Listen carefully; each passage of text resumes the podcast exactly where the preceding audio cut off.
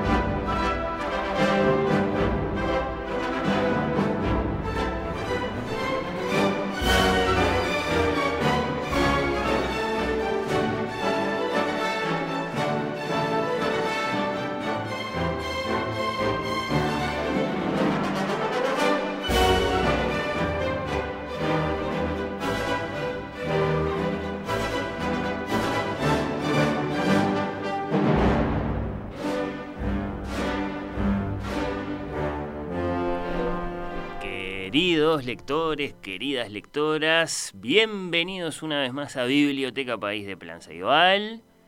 Recuerden que nos gusta mucho recibir acá en Oír con los Ojos a los efectos de todos los temas, pero bueno, hablando de nuestras visitas guiadas a Biblioteca País, sus mensajes, contándonos sus experiencias, entrando a la biblioteca, buscando entre todas sus eh, secciones, los temas, las categorías, con las distintas posibles lecturas que hay acá, que encontraron de interesante, nos pueden contar.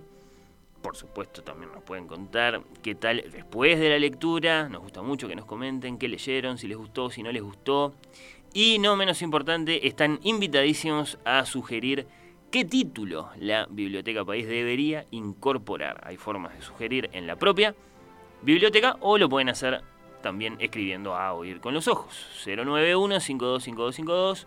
Oír con los Ojos en Twitter, en Instagram. Oír con los Ojos arroba radiomundo.uy.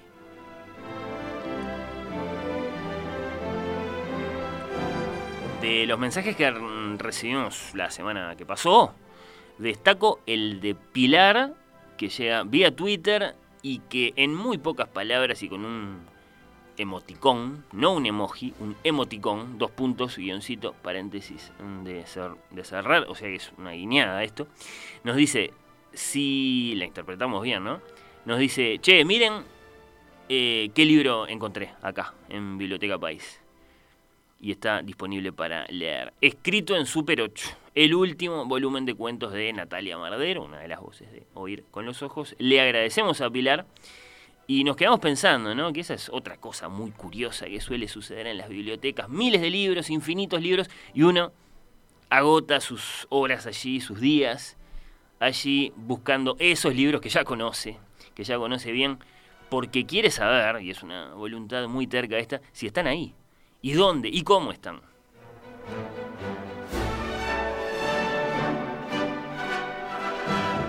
Bueno, en cuanto a hoy, hemos eh, llegado hasta acá. Y de pronto hemos notado una cosa también muy propia de estas nuevas bibliotecas. Los libros se han movido.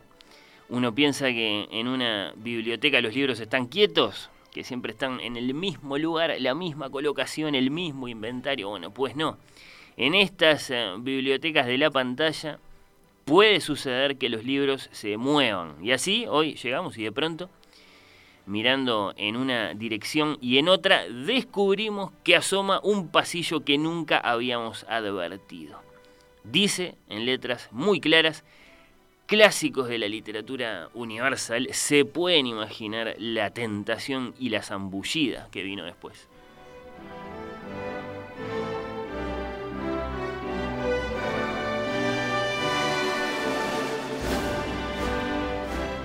Y vamos a agarrar entonces nomás un clásico de la literatura universal que encontramos en este pasillo de la Biblioteca País para conocerlo. Entonces, entre todos, si les parece bien, ya lo tengo elegido, es un gran clásico de las letras americanas del siglo XIX, uno de esos libros de los que se dice que son fundamentales Me refiero a la novela La letra escarlata de Nathaniel Hawthorne.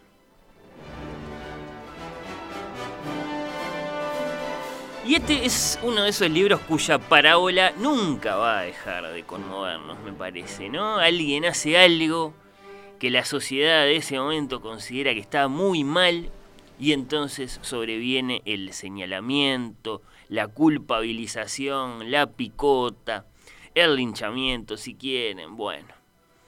Después, el viaje por los siglos y por las latitudes, más tarde o más temprano, nos depara el descubrimiento de que esas valoraciones respecto de la conducta de los otros cambian.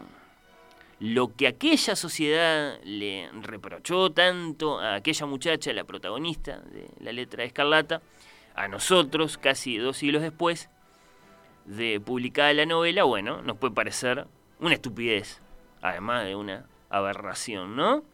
Salvo que lo pensamos un poco y empezamos a sospechar que debe haber algo en nuestra sociedad ahora eh, en lo que nosotros nos comportamos de la misma manera, señalando a la gente que lo hace, haciéndola sentir muy mal, culpabilizándola, se me ocurren varios ejemplos. Bueno, cuando tal vez si aprendiéramos del viaje por el tiempo y los libros, calcularíamos que muchas veces los asuntos morales se comportan como modas, pasan, quedan atrás y entonces no deberíamos haber sido tan severos.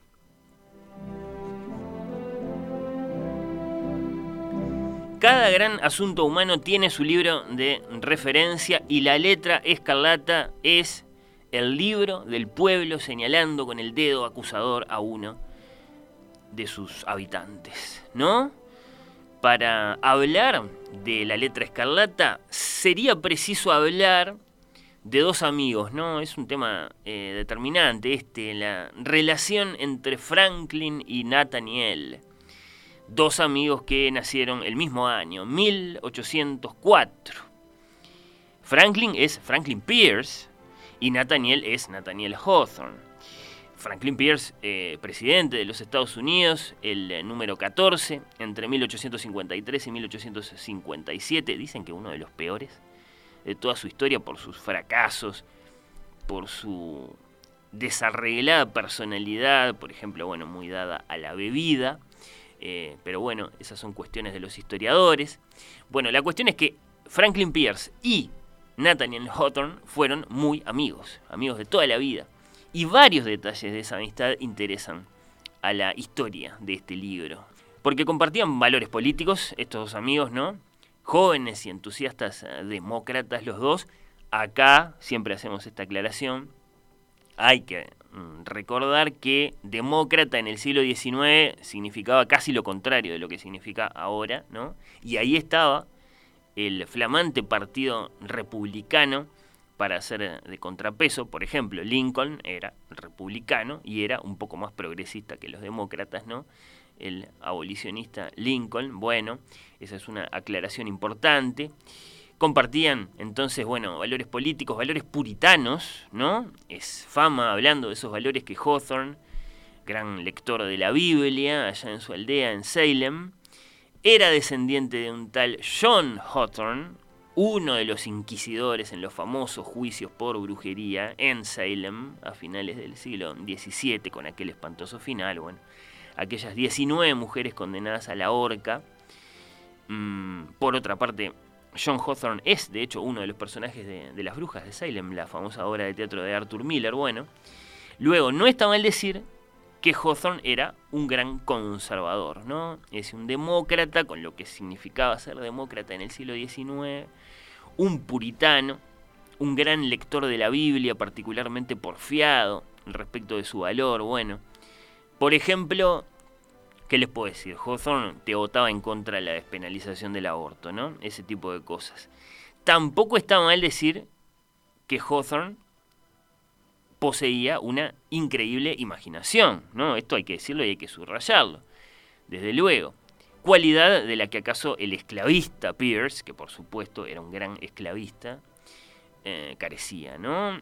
Y esto digo con mirada amplia. Después aplicando un poco el zoom, una mirada así más de cerquita, esta amistad entre este presidente de los Estados Unidos y este novelista interesa a la historia de la letra escarlata porque fue, de hecho, en una oficina de aduanas, es decir, cumpliendo funciones en uno de sus trabajos políticos, de esos que le habían puesto a dedo a Hawthorne, ¿no?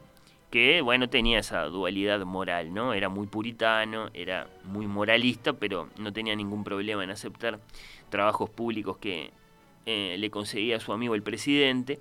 Bueno, eh, en uno de esos, de esos trabajos, trabajando para, para, una oficina de aduanas, Hawthorne dice haber encontrado la pavorosa letra A bordada en color rojo y los papeles de Hester. ¿No? esto es que fue ahí que inventó entonces la historia de la letra escarlata, ¿no?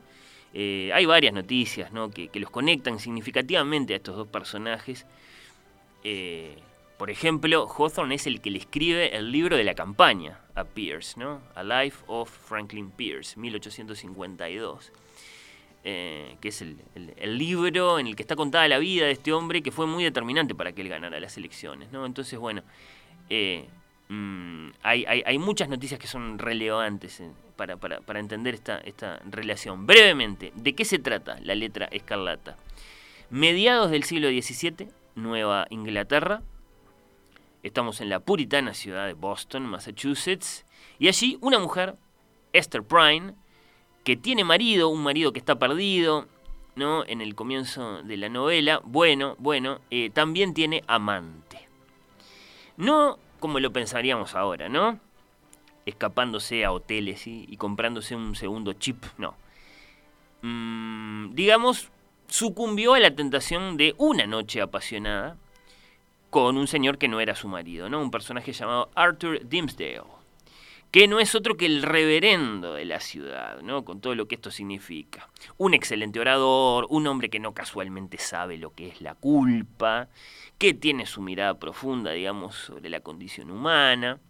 El marido de Esther, un personaje muy oscuro que va a aparecer después, un médico, un potencial femicida, bueno, que en el libro toma el nombre de Roger Chillingworth, está obsesionado con este hecho a partir de que se hace público, y se hace público con mucho énfasis, se hace público en la red social de la época, que es la picota, la placita esta de los señalamientos, bueno, y está obsesionado con algo muy concreto, ¿no? Esto, esto sucedió, ella sucumbió a una noche de pasión con un hombre que no es él, él quiere saber quién es, él quiere saber eh, la identidad de este hombre que mantuvo relaciones con su esposa. Eh, bueno, después de la historia de la letra y de los papeles de Hester, ¿no? contada por Hawthorne en el comienzo del libro, para subrayar el carácter verídico de esta historia, ¿no?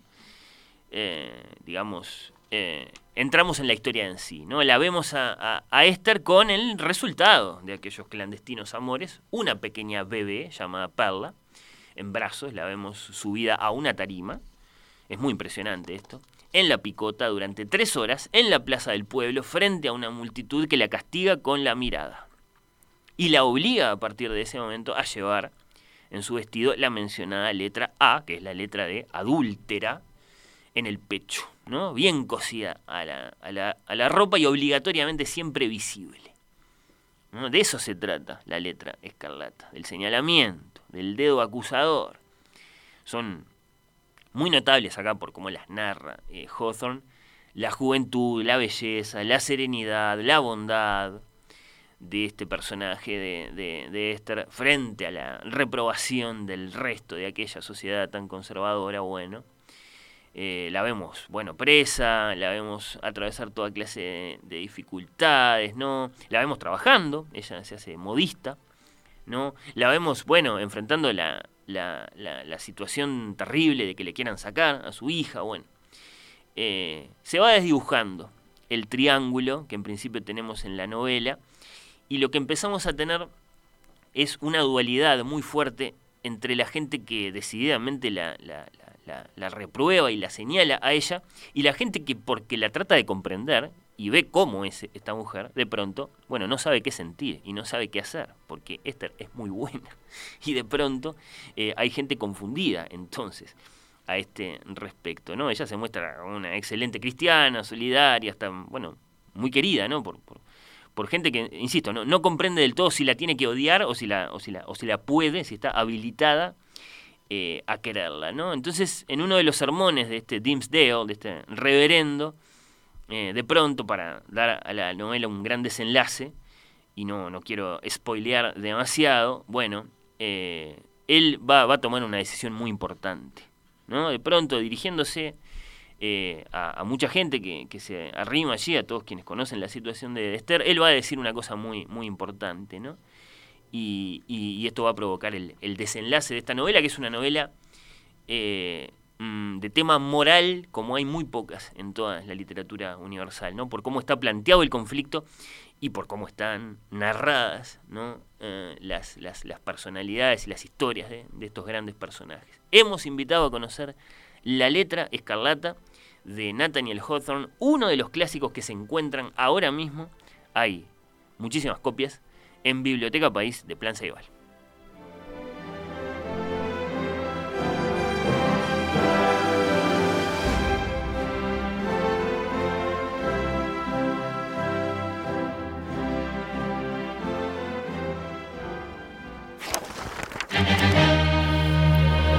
Oír con los ojos. La quinta.